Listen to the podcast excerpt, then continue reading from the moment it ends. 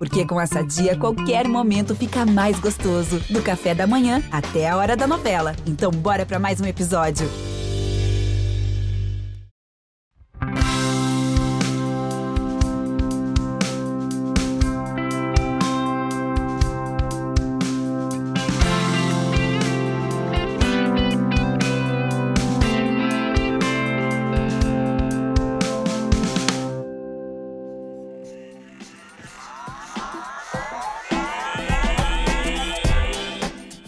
Chegando você. Tudo bem? Está no ar, está de volta o nosso podcast O Cientista do Esporte. Fim de férias e foi tudo bem, né, com a minha cirurgia no joelho, como eu tinha falado no último episódio.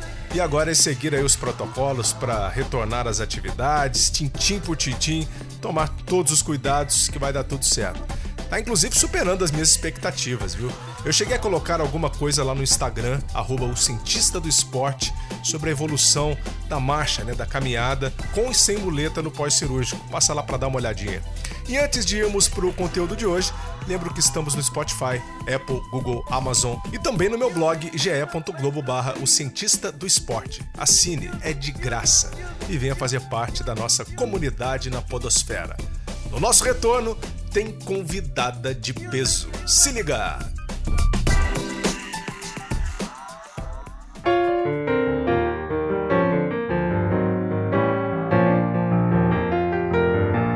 No episódio de hoje, você conhece um pouco da história de uma grande atleta. A primeira e única campeã mundial do atletismo brasileiro, Fabiana Múria, no salto com vara. Ela que participou de três Olimpíadas e também foi campeã pan-americana, nos conta como foi o seu início no esporte, suas preparações para as competições mais importantes, sobre o seu técnico e parceiro de vida, o Elson Miranda, a ciência no salto com vara, as rivalidades das pistas que a fizeram crescer, sua aposentadoria e muito mais. Hoje, ela é fisioterapeuta no seu instituto e entre um atendimento e outro, bateu esse papo com a gente. Acompanhe a partir de agora. E hoje eu estou na linha com uma atleta espetacular. Nada mais, nada menos do que a primeira e única campeã mundial do atletismo brasileiro.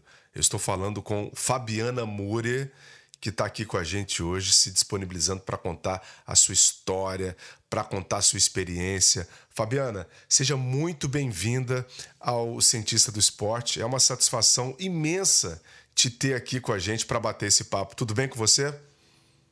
Oi, tudo bom? É um prazer estar aqui conversando com você. Acho que vai ser um papo bem legal. É, o salto com vara tem muita ciência, muita física, né? Então tem bastante coisa para a gente conversar aqui. Exatamente, né? É, é, quando, sempre quando eu assisto, e eu acho que é uma modalidade é, que chama muita atenção por conta dos duelos, né? A gente tem aquela história de é, chega um ponto da prova, né, em que fica um contra o outro e é aquela batalha mental, aquela batalha física de ver quem consegue uh, se, uh, se, projetar mais alto, né, no sarrafo e aquilo, eh, sabe, me intriga e me chama a atenção a um ponto uh, que eu falei, poxa, eu acho que a gente tem que falar com a Fabiana Moura, né, para ela explicar para a gente como é esse processo, como é que é a formação de um atleta, né, uh, dentro do salto com vara, quais são as especificidades, né, que a gente tem que olhar. Eu queria começar perguntando sobre a sua vida para a gente entender também como foi a formação uh, uh, dessa atleta uh, que você é ainda, né? Mas que você foi ao longo de toda a sua carreira. Como que começou isso para você? Eu sei que você não começou no salto com vara, você começou na ginástica artística, né? É, muita gente sabe dessa história. E, e, e, eu queria entender, Fabiana, como que a ginástica te ajudou no salto com vara e como foi esse processo de transição na sua carreira também. É, realmente, eu comecei fazendo ginástica artística com sete anos e por incentivo dos meus pais, porque eles sabiam que era importante. Eu tenho mais duas irmãs, então para as filhas estarem fazendo esporte, estar no esporte, eles não foram atleta, mas sempre gostaram de se movimentar, sempre foram muito ativos. Minha mãe depois foi fazer natação, competiu master, meu pai fazia as corridas de rua. Então foi foi essa vontade que eles tiveram. Eu quero colocar minhas filhas no esporte porque é importante. E eu comecei fazendo a ginástica, que era pertinho de onde eu morava, e gostei logo no início. E como eu tinha coordenação, foi fácil para mais, né, de praticar o esporte, de fazer é, a modalidade. E só que eu acabei crescendo demais. Minha mãe é baixa e meu pai é alto. E acho que a técnica da ginástica me viu, viu minha mãe, né? Falou: ah, essa daí vai ficar baixa, vai ser boa para ginástica. Só que ela não tinha visto meu pai, tem 1,86m, e eu acabei crescendo bastante. E chegou um certo ponto, ali com 15 anos, eu vejo que acontece muito com as meninas, com os jovens, não só meninas, mas com os jovens, que é um momento de decisão, né? Eu vou continuar, não vou, vou estudar, vou para faculdade. É um momento difícil ali entre 15 e 20 anos, essas decisões. E eu, com 15 anos, eu falei, eu tenho o sonho de chegar numa Olimpíada pela ginástica não vai dar, eu não sou tão boa assim, nunca peguei seleção, já participei de brasileiro, mas é, não, não, tinha grandes destaques. Por conta de eu ser alta também, faltava um pouco da, da agilidade né, da ginástica. E meu pai viu um anúncio no jornal que eles estavam montando uma escolinha de atletismo, porque eu queria parar a ginástica, mas eu queria continuar no esporte. E eu pensei para natação, que minhas duas irmãs fizeram natação, fiz um treino, assim, achei muito chato, muito parado, precisava de mais adrenalina. E aí meu pai viu esse anúncio no jornal e falou, vai lá fazer atletismo. Eu, ah, tá bom, vou lá fazer o teste. Fiz o teste, não tinha nada de salto com vara, eu nem sabia que salto com vara fazia parte do atletismo. Fiz, era uma corrida de mil metros, uma corrida de 50 metros e um salto em distância. E foi super tranquilo para mim, porque eu tinha a preparação da ginástica e o, o que foi meu técnico minha carreira toda, era um dos técnicos que estavam lá selecionando o pessoal. E foi conversar comigo. Ele estava terminando a carreira dele como atleta, né, de salto com vara, e começando de técnico. E ele precisava de meninas para estar fazendo salto com vara. E ele viu que eu fui bem, foi lá conversar comigo. Eu falei que fazia ginástica. Ele, então você vai para salto com vara, que você já tem força nos braços, tem essa noção de ficar de cabeça para baixo. Porque o salto, a segunda parte do salto é muito ginástico, né? Muita força de braço, saber usar o balanço, a reversão, né? Virar de barriga ali para a barra para poder ultrapassar. Então é muito ginástico. Eu, ah, nem sabia direito o que era. Eu falei, ah, tá bom, né? Eu tento, vamos lá. E eu comecei a fazer. E no começo foi super tranquilo. Eu saltei como era antigamente, com vara de bambu e caindo na areia. Olha isso. Foi meu primeiro salto foi assim. Eu saltei, é, eu saltei dois metros, mais ou menos. E aí depois eu fui pro colchão, peguei as varas de fibra de vidro, né, que foram as que eu saltei sempre. Tem de fibra de carbono também. E aí eu fui pro colchão, aí eu comecei a ver que tem uma, uma técnica ali para saltar, não é só ir lá e se jogar. E aí assim, eu comecei a ver que o salto era, era um pouquinho mais complicado do que eu imaginava. que coisa boa, viu?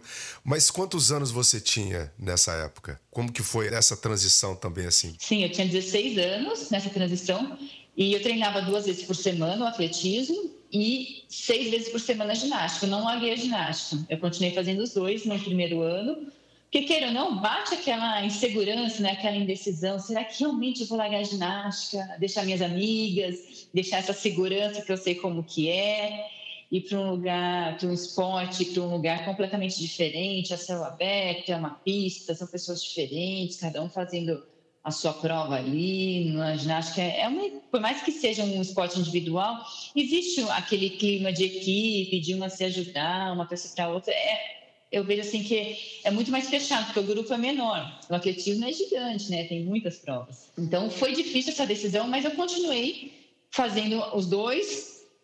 E isso foi em 97. O salto com vara feminino estava só começando, pra, porque o masculino tem desde a primeira Olimpíada de 1996 e o feminino não tinha em Olimpíada ainda, não tinha em Mundial. A primeira Olimpíada que teve salto com vara feminino foi em 2000, o primeiro Mundial em 99 e o primeiro Mundial Sub-20 ia ser em 98, e eu comecei em 97. Então, eu fui treinando. Os índices, né, as marcas mínimas para chegar nessas competições não era tão alto, porque o nível ainda era baixo do feminino. Então, foi uma oportunidade também de eu conquistar vagas para essas competições. Então, com um ano de treino, eu consegui fazer esse índice do Mundial Sub-20 e aí eu falei, bom, vou largar de vez a ginástica e vou me dedicar ao salto com vara, porque eu acho que eu levo jeito. Estou indo para o Mundial, né? Nunca participei de um sul-americano na ginástica, agora estou indo para o Mundial. Então eu larguei de vez a, a ginástica e fui para esse Mundial. E foi muito legal, assim, foi uma experiência muito boa, apesar de não ter conseguido ir para a final, mas eu saí de lá super contente, porque eu melhorei minha marca, faltei 3,65. É, só que já bem baixo, mas mesmo dos padrões de hoje em dia para essa idade. Mas realmente foi o primeiro Mundial Sub-20 que teve, que eu estava participando. E lá estava Helene Zimbaeva, é, Mônica Pirek, meninas que eu competi depois, mas elas estavam nesse Mundial, porque eram da minha idade. A Zimbaeva foi sétima colocada, então foi, foi legal estar participando. Eu lembro que eu entrei no estádio, olhei em volta assim, falei, nossa, eu estou no Mundial.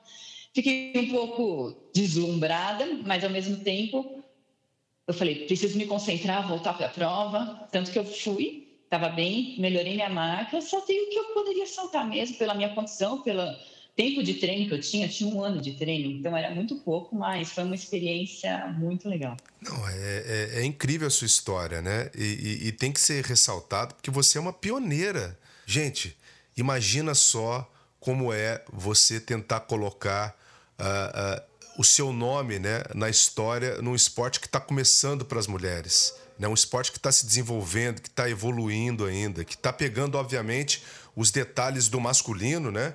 dos homens, e, e adaptando. Então, assim, você foi colocando aqueles tijolinhos ali desde o início. É, é a minha pergunta para você é a seguinte: o que, que você considera, né, e nessa sua caminhada, quais seriam os atributos físicos assim que favoreceriam o atleta ou a atleta no salto com vara? É, ser alto ajuda, tem até atletas mais baixos que conseguem saltar, mas ser alto ajuda, uh, força nos braços, ter uma boa coordenação. Não adianta ter só velocidade, não ter coordenação. Eu não sou muito veloz, não sou muito forte, mas como eu sou coordenada, isso me ajudou a ter uma boa técnica no salto com vara.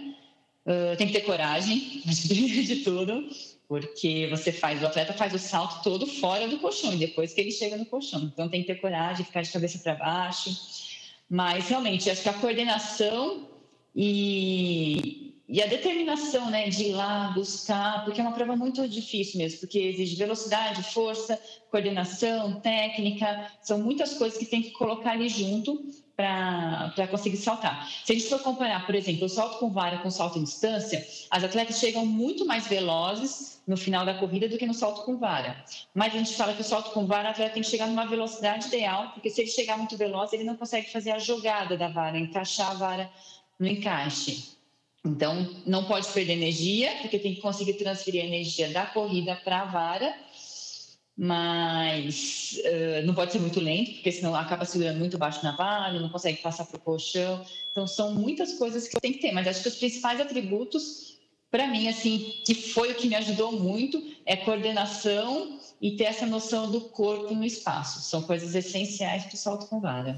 Que legal, né? São várias valências, né, que uh, essa modalidade ela exige, né? É, porque você tem que ter a explosão física, você tem que ter ali a coordenação e tudo, gente, tudo no mesmo momento, né? Porque depois que você corre, você tem que ainda mudar ali a chavinha para fazer os ajustes finos do seu corpo no ar para chegar até a altura determinada do sarrafo, ou seja, são muitos pontos a serem controlados. Quais são os estilos? Eu lembro que a gente conversou na Olimpíada e teve uma coisa bacana que você me falou, né?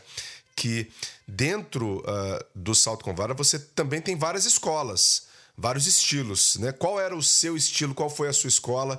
E quais são essas escolas que a gente pode encontrar por aí, ou pelo menos as mais famosas, né? É, tem, tem vários cada um salta de uma forma diferente, por mais que o atleta treine a mesma técnica, o mesmo treinador, ele vai ter o jeitinho dele ali de saltar, são é, alguns ajustes né, que o atleta tem que fazer por conta do, da, do físico dele, das habilidades. Mas eu usei muito, o que eu usava era a técnica russa, que foi o da ex-União Soviética, o Vitaly Petrov. Nós começamos a fazer esse intercâmbio com ele, que foi técnico de Sergei Bubika, depois treinou Helena Zimbaeva, treino o Thiago Braz, junto com o Elson, agora, nosso campeão olímpico em, no Rio. Quero falar é, sobre isso, hein? Então, eu usei muito essa a gente vai falar sobre isso também. A gente vai falar sobre isso também. Tá bom, não guardando depois. Então, é, eu comecei fazendo a escola brasileira, que era o que a gente conhecia aqui.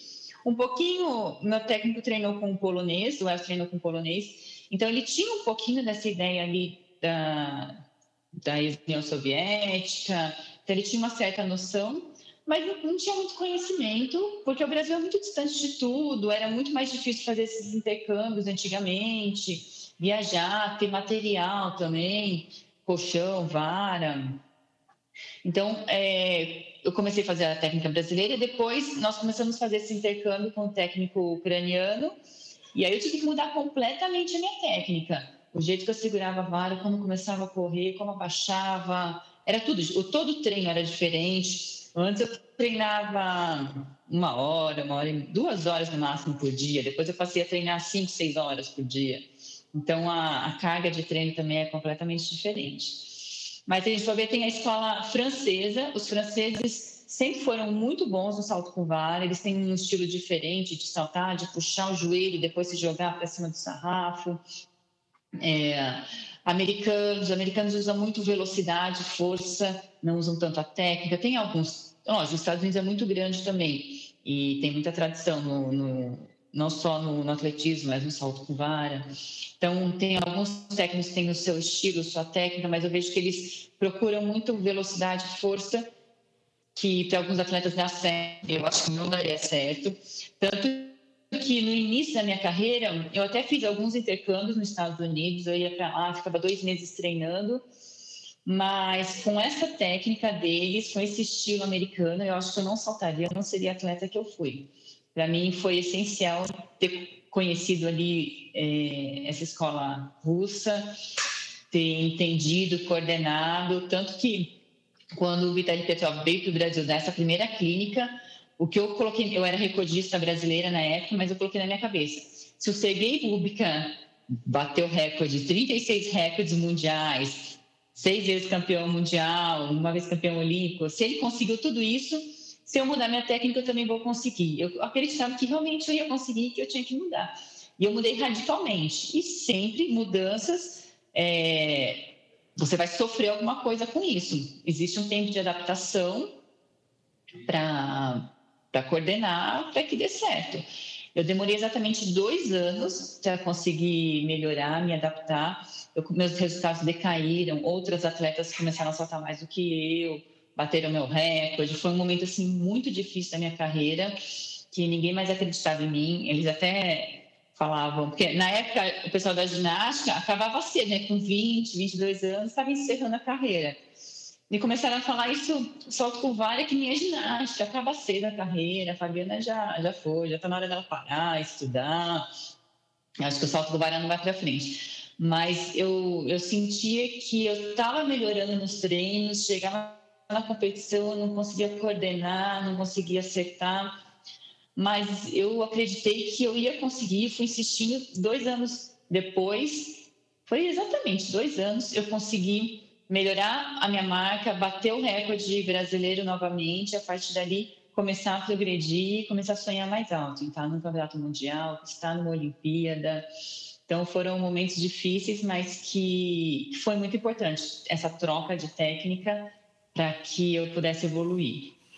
Que legal, né? É, é, é, o preço do pioneirismo, né? Você tem que, de alguma maneira, tomar decisões que são difíceis, né? Dar passos para trás é, ou melhor, é, é saltar mais baixo, né? Para depois conseguir aumentar essa altura do sarrafo, é, falando aqui mais dentro da, da, da sua língua mesmo. E, e, e, que bacana que deu tudo certo, deu tudo certo. Eu fico imaginando para você porque assim, quando a gente. Eh, eh, eu fui nadador, né? Então eu tinha ali as, as minhas referências, por exemplo, Gustavo Borges, o Xuxa, né? Eu sou dessa geração. É, para você, por exemplo, como era buscar referências assim no salto?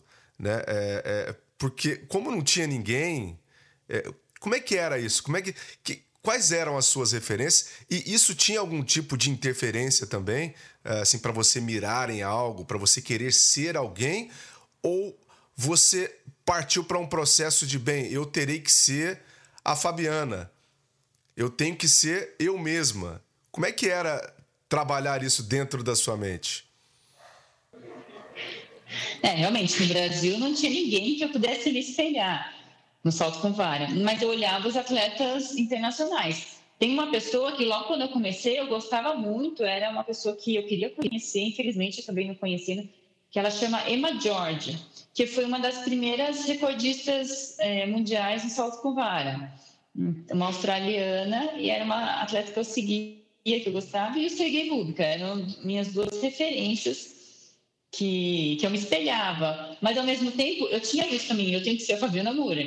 Eles são meus ídolos, mas eu tenho que criar a minha forma de saltar, a minha forma de conquistar minha carreira, porque são países diferentes, são momentos diferentes, são condições diferentes, né, que a gente tem. Então, cada um tem que, tem que abrir o seu caminho. Por mais que. Eu acho que é importante ter ídolos, ter sonhos, mas você tem que ir lá e fazer o seu caminho do jeito que dá, da sua forma, e conquistando.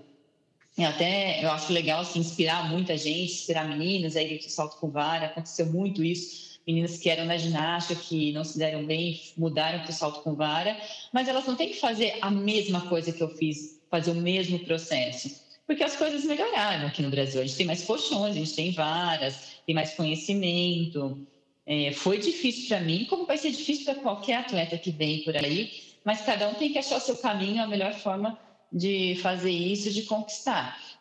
Mas, como eu falo, é importante ter ídolos para você ter uma referência, para você ir para frente. Tá certo, e com certeza você hoje, né? Você hoje é uma referência para muitas meninas que estão começando, né? É, e é legal isso, é legal. Tá ali, ó, tá fincada a bandeira da Fabiana Moura, né? Uma das, uma das pessoas assim, que, eu, que eu me inspirava brasileira assim, eu vi os brasileiros indo para fora, competindo para Europa, mal imagem. Eu perguntava para ela, mas como que é, né, competir nessas grandes competições, é, GPs internacionais, onde você fica, como você entra na competição.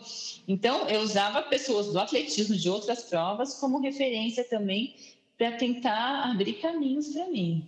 Com certeza, com certeza. Aí você busca, né, é, é, fora da sua caixinha também, as possibilidades para se apoiar, né?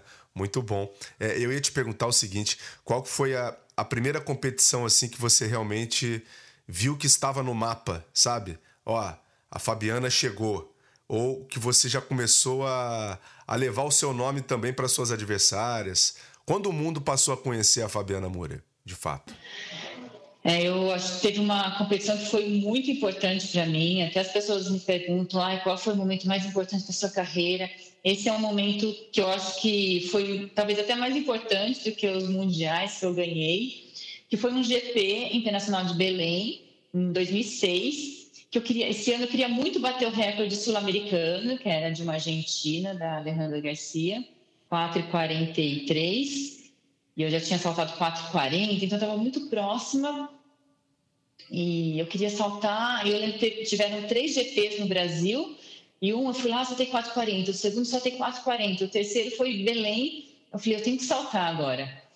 E foi uma competição, assim, praticamente perfeita para mim. Eu consegui saltar 45, 50. E aí tinha uma americana que estava ali na minha cola. E quando nós saltamos 4,50 pelo desempate, ela ainda estava na minha frente. E aí eu pensei, não é possível. Vou bater o recorde sul-americano, e... mas vou perder? Não posso perder, preciso ganhar.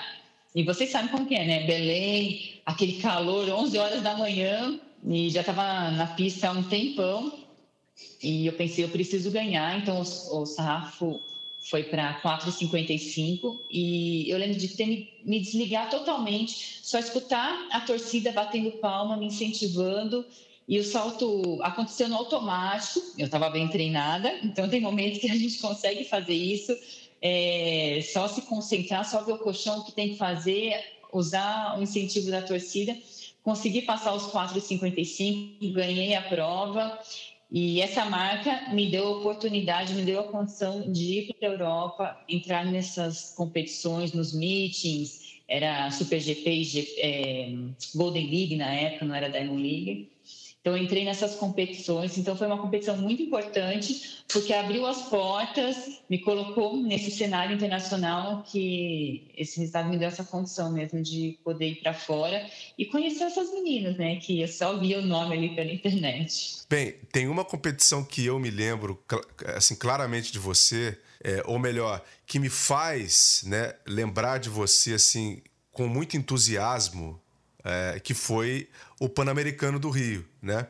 Um porque é, a gente estava vivendo aquele momento, né, de, de receber uma grande competição aqui no Brasil.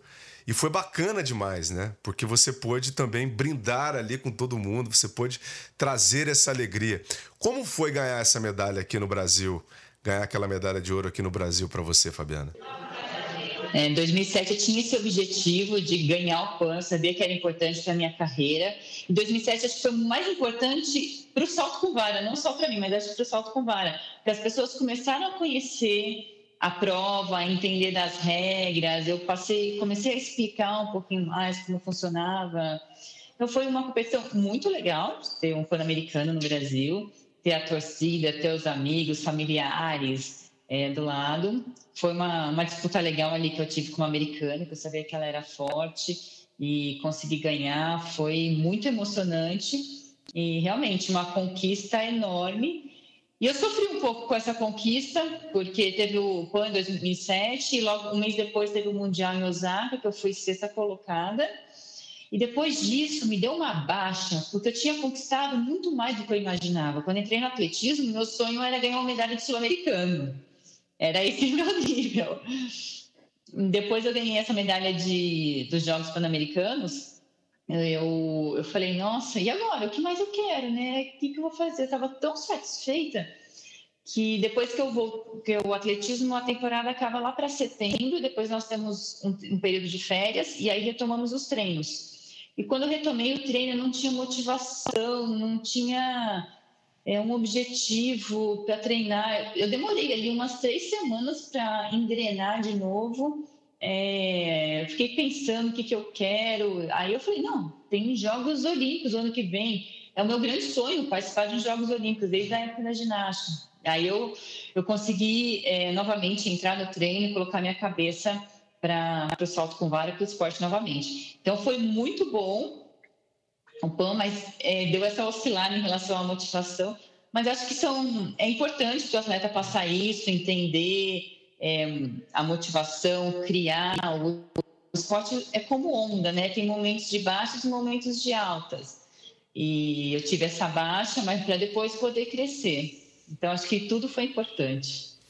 Que bacana. Você falou uma coisa aqui que me chamou a atenção, né? É, e que me botou para pensar aqui, na verdade, que é em relação às marcas é, que vocês, atletas do salto com varas, pensam em bater. Como é que funciona isso também no treinamento? Assim, como é que vocês vão progredindo e quais são o, o, o, as modificações do treino que vocês fazem para romper, por exemplo, ali, ah, agora eu preciso bater, por exemplo, 5 é, é, centímetros a mais, 10 centímetros a mais. Como é que é feito esse ajuste ao longo de uma temporada, né, para você buscar determinado recorde? Porque eu imagino que assim, na minha cabeça isso é muito complicado de se pensar, né? Na piscina você quer bater um tempo, né? Uh, na pista de corrida também. Mas ali no salto com varas em altura é, é tão difícil, né? De você, de repente, é, chegar para uma competição é, e que você está duelando ali com alguém e você se vê numa situação que, poxa, eu acho que vai dar e de repente você bate um recorde que nem você estava pensando que você poderia bater, né? É, como lá em Belém eu melhorei 15 centímetros a minha marca. É, é um absurdo melhorar tudo isso. É, é difícil, a gente fala 15 centímetros é pouco, mas para subir 5 centímetros já é muito difícil. Nos treinos, a gente salta com elástico, a gente não salta com sarrafo que aí a gente consegue colocar mais alto, mesmo se bater, não tem problema, não vai se machucar, é uma tranquilidade, é aprender o caminho, a gente coloca mais alto, que a gente costuma saltar, para aprender o caminho.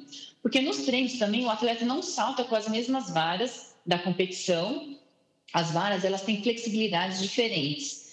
E o atleta vai escolher a vara dependendo do peso dele, da técnica, da velocidade, da altura que ele vai saltar. E no, na competição, o atleta está com mais adrenalina, está mais descansado, então a corrida está mais veloz, tem toda aquela motivação. É, então, o atleta nunca vai saltar com a mesma vara que saltou no treino e na competição, praticamente nunca, né? Quando chega num alto nível. Eu começava a competição com a vara que eu terminava o treino. Então, na competição, eu usava varas que eu nunca tinha usado. Então, a primeira vez que eu vou utilizar esse material é na competição. Então tem que ter um psicológico forte também para acreditar que vai dar certo. É, então, no treino, a gente vai, a gente filma, a gente analisa os detalhes do salto. Então, chegar um pouco mais veloz, perder menos energia na corrida, colocar a energia da corrida na vara, conseguir posicionar o quadril mais alto, para que quando a vara desenvergue, o quadril suba mais. Então, é uma, como eu falei no início, é uma prova muito técnica e cada detalhezinho faz diferença. A altura que o atleta segura na vara, se ele segurar mais alto ou mais baixo, isso vai fazer diferença também na envergadura da vara, no tempo do salto. A barra que a gente salta, ela mexe para trás e para frente, então também tem esse ajuste na hora da competição. Mas no treino, a gente corta o salto em fases, então a gente treina só a corrida, depois treina só a decolagem, treina só a reversão, né, que é ficar de cabeça para baixo. Eu fazia outras provas de atletismo, como barreiras, corrida com barreira, é, salto em distância, velocidade, tudo isso para ajudar no salto com vara. E a ginástica artística também. A ginástica não me largou, eu tive que continuar treinando, lógico, adaptada para o salto com vara, mas eu, eu mantive a ginástica porque é importante para o salto com vara. Então a gente corta o salto para que depois a gente consiga juntar tudo e faça da melhor forma possível. Mas é uma das coisas essenciais assim no treino é colocar o elástico para saltar e colocar um pouquinho acima do que a gente já fez. Eu já cheguei a colocar o, o elástico a 5 metros e 10. Ai, que eu fiz um bom salto com elástico foi 5 metros. Já fiz bons saltos, mas eu nunca passei. E no treino, o máximo que eu já passei foi 4,70. Minha melhor marca é 4,87. Então, na competição, a gente salta uns 10, 15 centímetros a mais do que a gente salta em treino, normalmente isso. No início, não, né? Quando você está iniciando, não. Mas depois, no alto nível, é realmente difícil você fazer a sua melhor marca na, no treino, né? Tem que ser na competição mesmo. E quanto de ciência também você, você usou ao longo da sua vida aí para melhorar essa marca, né? É, e como essa ciência é, é, ela veio evoluindo também dentro da modalidade? É, a gente usa muito vetores, né? Ah, tem que colocar energia nesse ponto da vara, a mão esquerda não pode ir muito para frente, tem que ir mais para cima para ter uma boa envergadura. Então, existem esses vetores de energia que a gente tem que analisar, é, medição de velocidade, da, do take-off, né, da decolagem, o tempo da decolagem.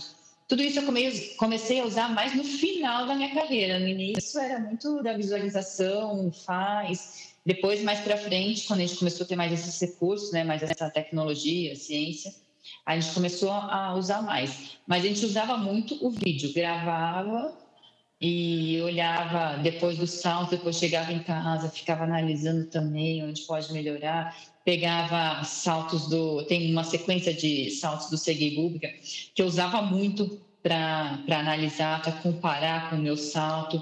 E tinha posições que eram muito parecidas, a dele e a minha, quando eu estava de cabeça para baixo mas o que ele fez antes de chegar naquela posição era muito melhor do que eu fazia, ou a saída dele era muito melhor. Então, como que eu faço para melhorar essa parte, chegar nessa, conseguir chegar nessa posição com colocando mais energia na vara? Então, foi muito o que a gente mais utilizou foi o, o vídeo para estar tá analisando, para estar tá estudando, mas algumas plataformas de esforço, células fotoelétricas. Isso a gente usou mais mais para o final da minha carreira. Mas hoje em dia é algo que uh, não dá mais para ser separado do esporte, né? Quem quer disputar realmente mundiais, chegar no mais alto nível, não tem como mais se separar disso, né, Fabiana? Não, tem que usar mesmo. Tanto que até em, em mundial eles fazem estudos. É muito legal porque eles fazem um estudo, eles colocam é, os sensores lá na prova, que a gente nem percebe, e depois eles mandam o estudo para os técnicos. Então a gente consegue comparar a nossa velocidade, a energia que a gente coloca na vara, as varas né, da, das outras meninas, se elas saltam com varas mais fortes mais fracas. Depois a gente compara com, com as meninas, com as outras atletas né, que estavam na competição. Isso é muito legal também. Então, não, não só no treino, mas depois de uma grande competição, é legal analisar isso e muitas vezes é muito difícil porque a, várias vezes as, as, competições não deixam você colocar os sensores, o seu próprio sensor, tem que ser o da competição. E o mais legal é você analisar na competição também, né? Ver onde você conseguiu chegar. Mas o treino não dá mais para separar. Hoje em dia tem é, muitos recursos, acho que só está evoluindo para ver o dinamismo, para ver a explosão, para ver qual a, a velocidade que você tem que colocar nos movimentos de musculação, até isso tem Então, tem muitos recursos hoje em dia que, que ajudam muito o esporte. Bem, como você falou em Mundial, vamos falar dele, né? É, como eu falei lá no início, você é, é a primeira e única né, brasileira campeã mundial é, no atletismo, no caso no salto com varas, né? Você venceu em Daegu, na Coreia do Sul, e aí uh, um Mundial uh, uh, muito especial para você. Você tem também um outro Mundial indoor, né? Eu queria saber o seguinte como que foi esse mundial para você e quando que você é, passou a imaginar que você poderia chegar lá e bater uh, uma das suas grandes rivais, né? A Zimbaeva, recordista mundial da prova. Conta um pouco para a gente desses, desses detalhes assim, porque esse foi o grande título da sua vida. É, eu fui campeã mundial em pista coberta em 2010 e era um título que eu achava assim, eu tinha lá dentro eu sentia que era possível ganhar a Zimbabwe estava na prova, a Trafanova, que foi a outra russa que foi recordista mundial também. As melhores atletas estavam na prova, acho que só uma americana que, que não tinha ido. Mas lá no fundo eu sentia que se eu conseguisse fazer a minha melhor marca, eu poderia ganhar. Não sei por que eu sentia isso. E aí Zimbabwe foi mal, não conseguiu soltar a melhor marca dela. E eu fui lá, fiz 4,80, que era.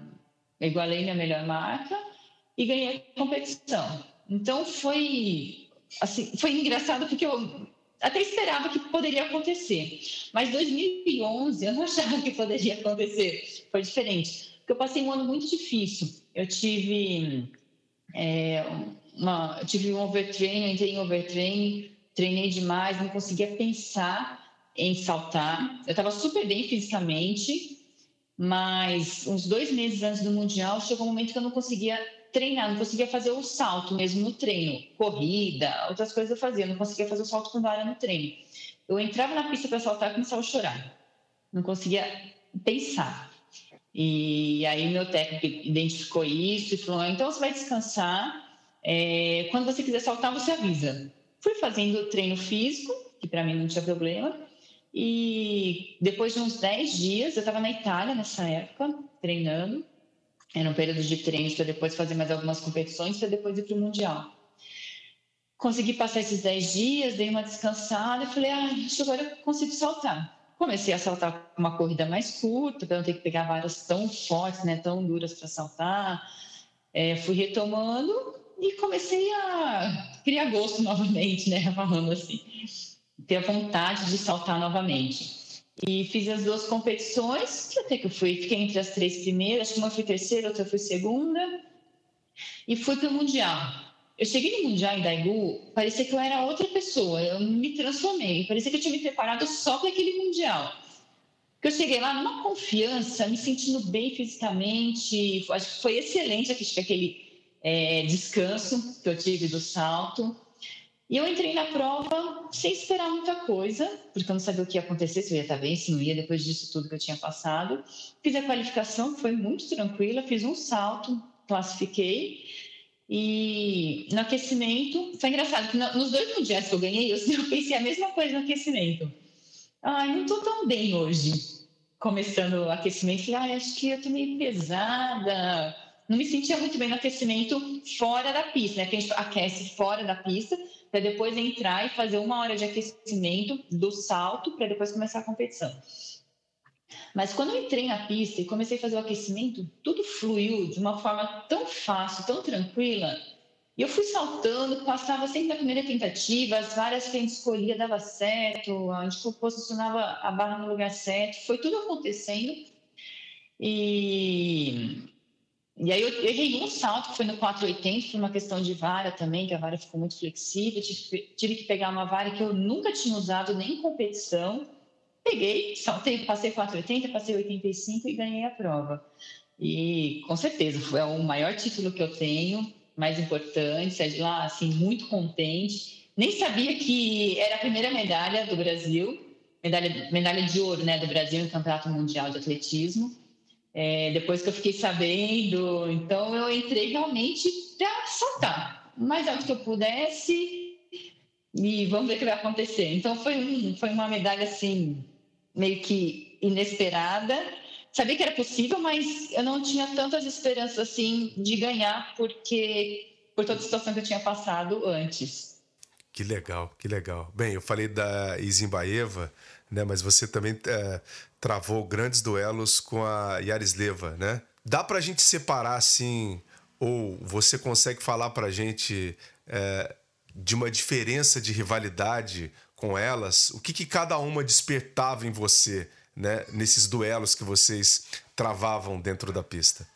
É, com a Izimbaeva eu achava que era impossível ganhar dela. Eu lembro que antes do, do Mundial eu falava pro Elson, Elson, por que, eu tô aqui? Ser sempre segunda, nunca vou ganhar da Helena. Ele falava, espere, uma hora ela vai marcar bobeira, esteja preparada. E realmente aconteceu várias vezes dela não, não ir tão bem na competição e eu ir melhor e ganhei. E aí a, a Yarisley, a cubana, foi uma, uma outra fase. Ela participou do PAN em 2007, foi terceira colocada, era novinha, e depois ficou lá, né, naquele nível, não, não subia muito. Mas eu, em 2011, que ela apare, realmente apareceu, foi bem no Mundial em Daegu, ganhou PAN, logo em seguida em Guadalajara, e a partir dali ela ganhou uma confiança, começou a melhorar, começou a, a estar sempre no pódio dessas grandes competições. E realmente, travamos duelos ali muito difíceis. E foi, foi uma fase muito legal também competir com ela. Ela também me ajudava a crescer, a me manter no alto nível. E por mais que 2015 foi um ano inacreditável, porque teve os Jogos Pan-Americanos, que ela ganhou, e o Mundial, um mês depois, que ela ganhou. E eu fui segunda nas duas provas. É, apesar de ter sido segunda nas duas provas, mas foi, foram provas muito legais de competir, muito disputada. Eu acho que para o público assistir foi muito interessante e é isso que a gente faz, né? O esporte é isso, é um entretenimento. Eu gosto de, eu gostava, né? Não posso mais falar que eu gosto, não faço mais com Mas eu gostava de mostrar para as pessoas saltos bonitos, saltos altos. Eu sempre procurava isso na competição. Não é sempre que a gente consegue, mas eu procurava isso. Então, eu saí muito contente dessas duas provas por ter conseguido proporcionar isso para o público. É uma, uma prova legal, uma competição legal. Lógico eu queria ganhar, mas é, ela saltou melhor do que eu. Eu fazendo muito próximo da minha, da minha melhor marca no PAN e depois a minha melhor marca no Mundial. Em 2015, saltei 4,85.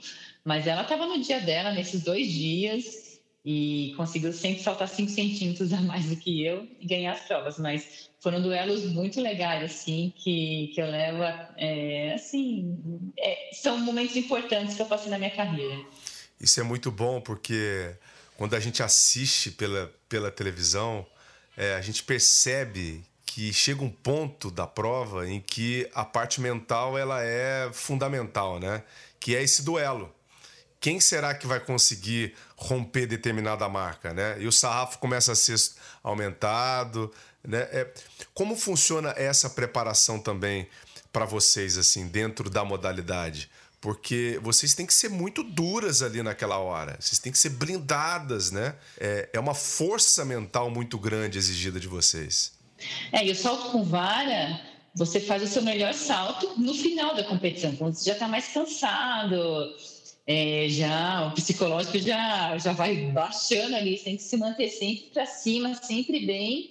E realmente chega uma hora que a perna acaba, acaba a energia, você não consegue mais saltar. Acaba a velocidade, não tem jeito. Isso é, é fisiológico. Mas o psicológico tem que ser realmente muito forte, porque se você olhar e falar, ah, está muito alto, ah, essa vara não vai dar, o atleta não vai saltar mesmo. Então tem que se manter concentrado, é, se manter firme, porque às vezes você está cansado, mas ainda você consegue tirar energia lá do fundo para saltar mais um pouco. É, o feminino é muito diferente do masculino, né, no salto com vara, que a gente não conversava uma com a outra. O masculino não, eles vão lá, se abraçam, um torce para o outro, bate palma. O feminino a gente se blindava, cada uma no, no seu cantinho e faz a prova. Mas depois nós, eu era amiga de todas as meninas, conversava com elas, mas na hora da prova era cada uma por si, no seu canto, na sua concentração, porque realmente as disputas eram super acirradas e, e era a nossa forma ali de nos mantermos na prova, mas o masculino já é um pouco mais solto também. Qual foi a prova mais longa que você fez? Porque isso, né, vocês vão indo, vão indo, vão indo, vão indo. Qual foi a mais longa, a mais cansativa que você falou assim, nossa, eu não aguento mais? Eu lembro do, do PAN de Guadalajara, eu não saltei tanto, mas para eu começar a saltar, demorou um século, nossa, demorou muito. Porque tinham outros atletas que saltavam mais baixo, então eu não queria começar, começou com 3,20 a prova, eu ia começar com 4,50. Então eu tinha que esperar ir subindo a barra até chegar no 4,50. Eu acho que demorou duas horas para começar a prova. E por mais que eu estava lá, deitada, sentada, esperando, o psicológico está sempre firme, sempre ativo. E tem que manter o aquecimento, fazer o aquecimento é, um pouco antes de começar a saltar. Então, é toda uma preparação, uma atenção que tem que ter. Nossa, eu lembro que foi. A espera foi muito desgastante. Ter que esperar todo esse tempo, quase duas horas, para começar a saltar. E comecei a saltar em 4,50, bem. É, mas também já já estava no final da temporada, foi a última competição do ano, PAN, já tinha sido foi em 2011, né? Tinha sido campeão mundial. Então eu já queria férias, queria aquele descanso, mas tinha o que eu tinha que me manter bem. Então foi uma prova difícil porque eu não saltei tanto, mas a espera foi muito longa, foi muito difícil. E outra prova que eu saltei muito foi essa de Belém que eu comentei no um tempo atrás, em 2006 que essa aí eu fiz vários saltos, senti cansada no final, mas não esgotada, porque eu queria muito fazer aquela marca. Então, são sensações diferentes. Eu, uma eu saltei muito, mas eu, eu não estava esgotada, e outra eu esperei muito, e isso me esgotou. Essa espera, essa ansiedade, o nervosismo, a tensão de me manter lá na prova, me manter bem ativa. Isso, eu lembro dessa prova que foi a, minha prova mais desgastante mesmo, que eu lembro que foi muito difícil eu terminei a prova assim, esgotada, olhando para o antidoping.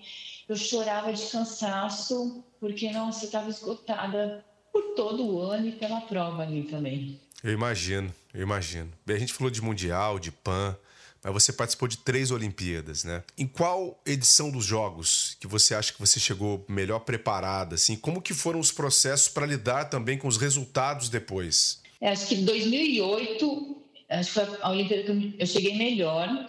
Eu não era favorita, porque eu não tinha grandes resultados, mas eu tinha uma boa marca, eu era a terceira do ranking mundial. Eu tinha feito no Brasil essa marca, então tem muito disso. Ah, a atleta fez no seu país, não, não dá para saber muito como foi feita essa marca, realmente foi, se tinha muito vento, então, é, muito vento a favor, que a atleta fica mais veloz. Então, quando a atleta fez estado no, na casa, a gente fala, fez estado em casa, né, no país, o pessoal não coloca muita fé, não. Mas eu cheguei lá com o terceiro melhor resultado, eu estava muito bem psicologicamente, eu entrei na prova com aquela certeza que ia disputar uma medalha, que eu tinha condições de ganhar uma medalha na Olimpíada. E aí teve aquela, aquele caso que uma das varas sumiu, aí é, eu comecei a procurar lá no meio de todas as varas, ou ela saiu correndo, foi no depósito, ver se as varas estavam lá ou não. Então foi, foi um, um azar que eu tive lá, dessa vara que eu precisava para saltar, não está lá. Como eu falei, tem, as varas elas têm flexibilidade e são varas ideais para cada altura, para cada momento do atleta. E eu precisava de uma, dessa vara. O que, que aconteceu com a vara? Então, o que, que aconteceu com a vara no final das ah, contas? É, então, a organização, a gente tá, os atletas carregam as varas dentro de um tubo para elas ficarem protegidas. E leva várias, várias. Os atletas usam umas 5, 6 varas na competição. Conforme vai subindo a barra, se ele está mais veloz, se o vento está a favor, é uma vara que ele vai usar. Se está contra, ele vai estar tá mais lento, tem que pegar uma outra. Então, são ajustes que o atleta tem que fazer. E uh, lá em Pequim, o, eles decidiram tirar as varas de dentro do tubo e colocar num carrinho que tinha vários casulos para não aparecer logo de patrocinador nos tubos. E na hora dessa troca, uma das varas se misturou com a vara das meninas que não tinham classificado para a final e voltou para o depósito da vila. E foi justo essa segunda vara que eu precisava na competição. Então eu fiz meu primeiro salto, quando eu fui trocar de vara, essa vara não estava lá. Eu fui descobrir isso só depois, que eu, eu saí da prova, tentei pegar uma outra, me adaptar, mas não era a vara ideal para aquela altura. E terminei na décima colocação, saí de lá super chateada. E depois, à noite, eu não conseguia dormir, saí andando na vila, tentando entender o que tinha acontecido, onde essa vara tinha ido parar. E eu passei pelo depósito, sem querer, no depósito da vila, e vi que tinha um chinês com uma vara na mão tirando foto. E eu falei, ah, minha vara. Eu fui lá falar com ele, ele falou, só estou tirando a foto que me pediram para tirar essa foto. E aí eu fui entender que essa vara tinha voltado para a vila e foi na hora dessa troca deles tirarem do meu tubo e colocar nesse carrinho.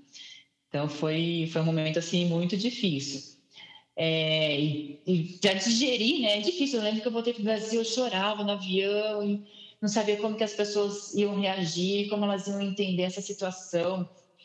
Mas todo mundo me deu uma super força. As pessoas me paravam na rua, no mercado, é, me abraçavam, falavam que tinham chorado junto comigo.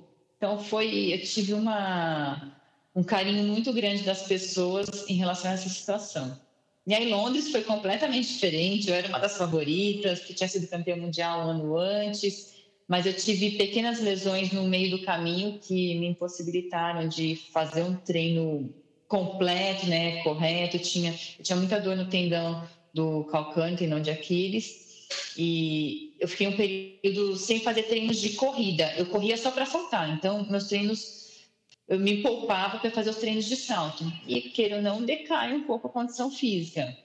Mas eu cheguei lá em Londres sem dor nenhuma, mas acho que isso me, me fez decair um pouco né, em relação à técnica e à, e condição mesmo de explosão no chão. Eu cheguei bem, sem dor, confiante, sabia que Londres, o, o, o clima é super inconstante, podia chover, fazer sol, é, frio, calor, tudo no mesmo dia é, e estava ventando muito, o vento girava, então algumas atletas tiveram sorte de pegar um vento a favor na hora de saltar e conseguia passar, então era difícil também o ajuste das varas, da corrida, e não classifiquei para a final, e foi um momento assim muito difícil, porque aí eu ouvi muita crítica, né, muita crítica, porque eu era uma das, uma das favoritas, a mídia me colocava ali muito mais na, na visão das pessoas, então estava todo mundo acompanhando e, e foi difícil também. Acho que foi ainda mais difícil que Pequim digerir isso, esse momento, essa situação, porque tinha as redes sociais, né? então você estava mais próximo das pessoas, você via mais toda essa crítica. Mas foi importante também, acho para mim, não só na minha carreira, mas como pessoa, de entender um pouco é, o lado dos outros, do torcedor, que as pessoas criticam porque elas estavam torcendo. E aí fala, pô, não fez nada, mas é, eu passei a entender, eu falei, não, eu, eu entendo isso porque eles estavam torcendo por mim. E uma outra coisa que eu vejo, no Brasil, as pessoas não têm oportunidade de praticar o esporte, diferentes tipos de esporte. Quem já fez salto com vara aqui? É muito difícil. E aí eles não sabem a dificuldade que é fazer o salto com vara ou fazer um mortal na ginástica, ou fazer uma barra. É... Então, acho que como a gente, o brasileiro não tem essa oportunidade de, de, participar de diferentes esportes, ele acaba criticando mais, porque ele não sabe a dificuldade que é. No americano, quantos americanos já não chegaram para mim e falaram, oh, já fiz salto com vara na universidade ou na high school? E é simples para eles, né? Mas aqui no Brasil não. Então eu vejo que, que a crítica é maior por conta disso. E Rio era um momento que eu estava muito bem, tinha feito a minha melhor marca um mês e meio antes, saltei 4,87, sabia que era meu último ano, era a minha motivação, era participar do, da Olimpíada no Rio. E infelizmente, um mês antes, eu tive uma cervical que me tirou, assim, tinha muita dor, me tirou a força do, do braço aqui do lado esquerdo, não conseguia mais saltar, tentava saltar, meu braço desligava, né, porque o, não conseguia mandar, mandar impulso nervoso para o meu braço. E na hora que eu tinha que fazer força para manter a vara envergada e fazer o salto, é, meu braço desligava e a vara desenvergava e não conseguia fazer o salto. Mas eu, eu tentei até o último momento. Meu médico falou: ah, Acho que não vale a pena você ir, mas eu falei: eu, eu tenho que ir, eu tenho que tentar. Se eu não fosse, se eu não tentasse, eu ia me arrepender. Então eu falei: Eu vou, se der certo, ótimo. Se não der, paciência, né? Tô, tô machucada e realmente não deu certo, nem fui para a final. E essa foi minha última competição. Olha, é, e claro, para a gente já entrar na nossa reta final aqui, a gente tem que conhecer muito bem as histórias dos atletas, né? Isso é muito legal que você contou pra gente, todos os processos que você passou. É, e acho que tem um processo também que vocês, mulheres, atletas, passam, que é o, o, o, mais importante, assim, que é aquela fase da decisão, por exemplo, da maternidade. Como é que foi para você? A gente teve agora recentemente a Ellison Félix, né? Que acabou botando a boca no trombone de uma maneira uh, espetacular em relação a isso é, porque ela era pressionada também, foi pressionada, perdeu patrocínio uh, no momento em que uh, era mãe, né, em que se manteve afastada da, da, das pistas. Ela que tem sete ouros olímpicos e tantas outras conquistas. Como foi para você decidir isso e como foi lidar com isso ao longo da sua vida também? Porque esse é um ponto fundamental para toda mulher. É uma decisão muito difícil, saber o momento certo, né? De, de engravidar, de querer ser mãe, é, como a Alison Félix. Ela foi mãe e sabia que ela ia retornar para as pistas. Eu não queria isso, eu não queria ter filho e depois me dividir entre o filho, treino, competições. Eu queria me dedicar só uma coisa por vez, fazer bem feito, é, participar de todos os momentos, porque eu ia viajar, meu marido é meu técnico, com quem vai ficar meu filho, vai ter que levar para competição, não dá, ia ser uma confusão absurda. Então eu, eu decidi que eu, eu queria fazer minha carreira, encerrar minha carreira e depois eu pensaria em ser mãe. E depois me dedicar total à, minha filha, né? Eu já tenho uma filha, ela tá com, vai fazer quatro anos.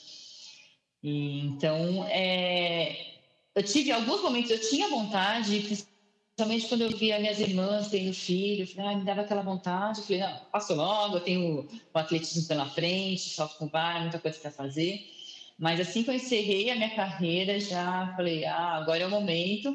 Eu até falava, vai, vou esperar um pouquinho, mas é difícil ter essa paciência de esperar. Eu, eu esperei tanto, né, para isso. E uns meses depois eu já estava grávida. E em dezembro de 2017 nasceu a Manuela. Que legal, que legal. Manuela, quatro aninhos, né?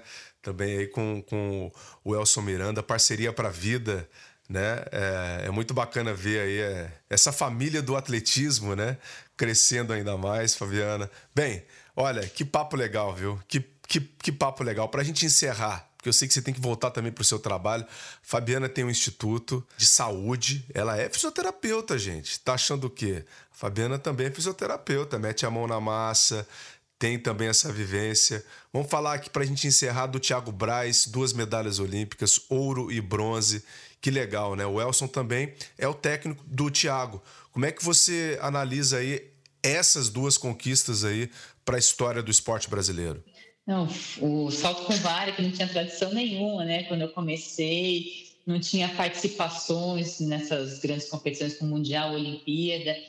E o Elson começou com o Thiago pequeno, preparou o Thiago para os Jogos Olímpicos da Juventude, que ele foi segundo colocado em 2010. Depois ele foi campeão mundial sub-20 2012. Então, 2016, mais que ele não era um atleta conhecido, mas ele já tinha feito coisas nas categorias de base e depois chegou super bem em 2016, ganhou essa medalha de ouro do salto com vara, acho que uma das medalhas mais importantes que o Brasil teve nessa Olimpíada de 2016. E é o que falam, é difícil um atleta chegar no alto nível, chegar lá no topo e se manter. O Thiago oscilou bastante, foi super inconstante né, nesse ciclo olímpico.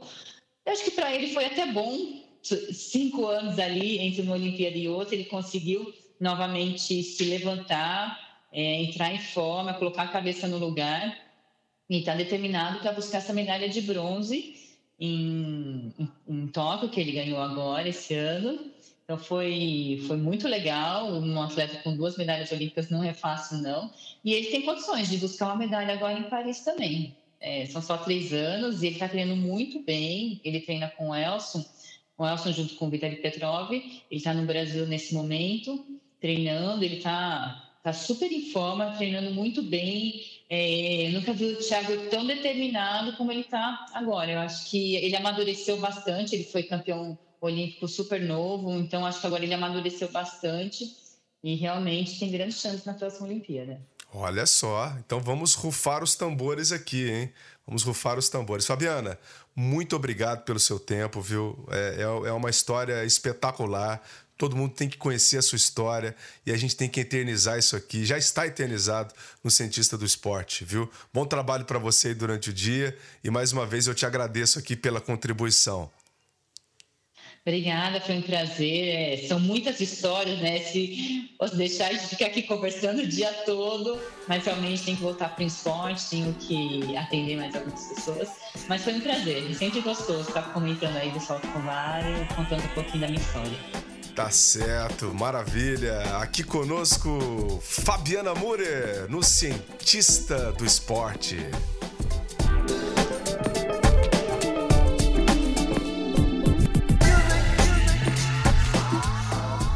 Muito obrigado, Fabiana. Olha, mais uma super atleta a figurar aqui no Cientista, né?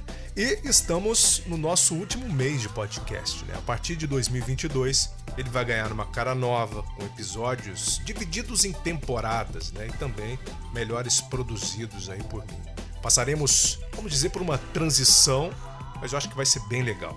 Por enquanto, e enquanto houver 2021, teremos conteúdos semanais. Vou ficando por aqui e agradeço demais a você pelo prestígio. Um forte abraço e até o próximo. Vida longa aos cientistas!